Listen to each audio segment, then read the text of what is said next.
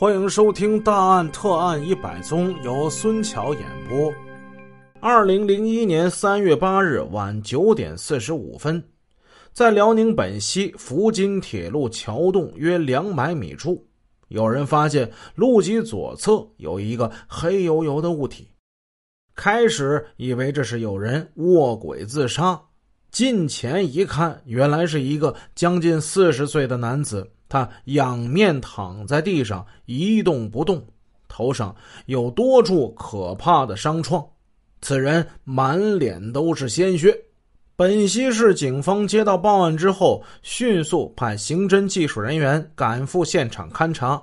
法医确认，此男子已经死亡，头部有钝器打击伤十余处，手背有抵抗伤，尸体脚边有一块带血迹的石块。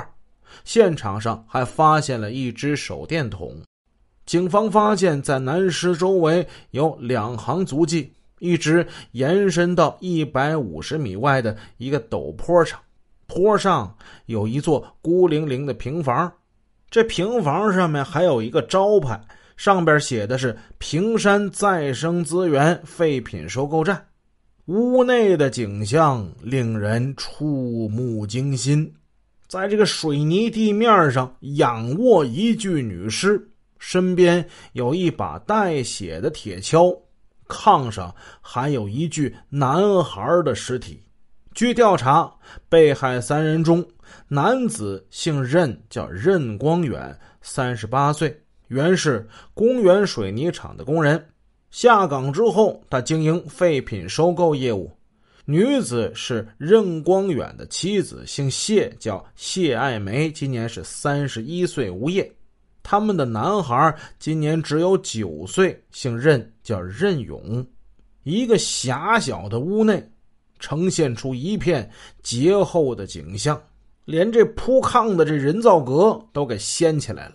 这样看来，按理说这凶犯应该是在找值钱的东西，不过。现场发现了四个定期的存折，还有两个活期的存折，这些钱加起来有十一万了。这几个存折却留在了现场，安然无恙。本溪三八特大入室杀人抢劫案发生之后，省市党政领导高度重视，辽宁省省委书记文世镇亲自过问此案。本溪市公安局局长洪巨仁、副局长马金印等多次到平山区分局指挥侦破，一家三口惨遭灭门之灾，犯罪分子手段凶残。那到底是什么人如此的胆大妄为呢？为了侦破这起特大的恶性案件，本溪市区两级公安机关成立了专案指挥部。他们从四个城区分局、本钢公安处及市局刑警支队抽调出一百多名精兵强将，全力以赴展开侦破工作，昼夜不停地对福津沟内四条街道一千多户居民进行拉网式的排查走访。在这个拉网排查的过程之中，一个又一个犯罪嫌疑人被否掉了。但挫折没有使侦查人员们灰心，他们继续深入细致的工作。他们了解到，男死者，也就是被害人任光远，是从一九九九年十月开始经营这废品回收站的业务的。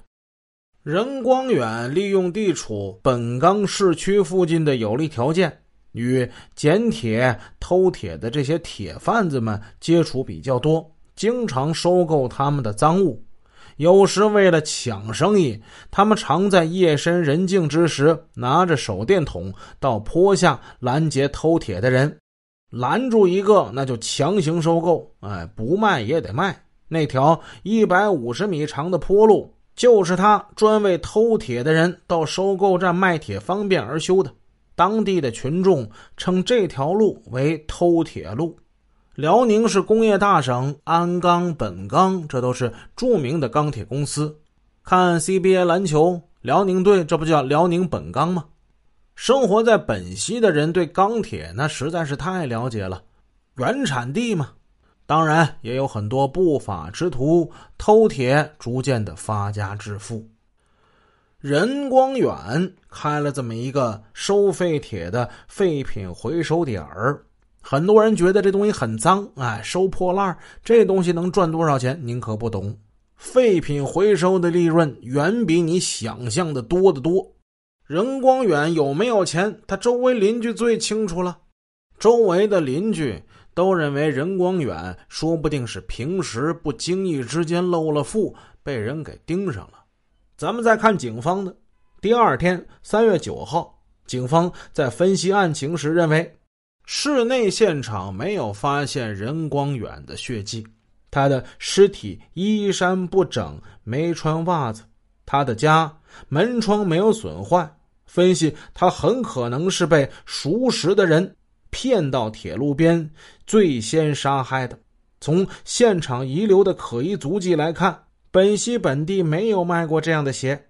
分析是外地或赞助人员作案的可能性比较大。从被害人伤创部位和杀人工具分析，犯罪分子可能年龄较轻，不一定有前科劣迹。据此，要针对性的深入摸查，发现嫌疑人，立即审查。几天过去，两个重要线索引起了警方的关注。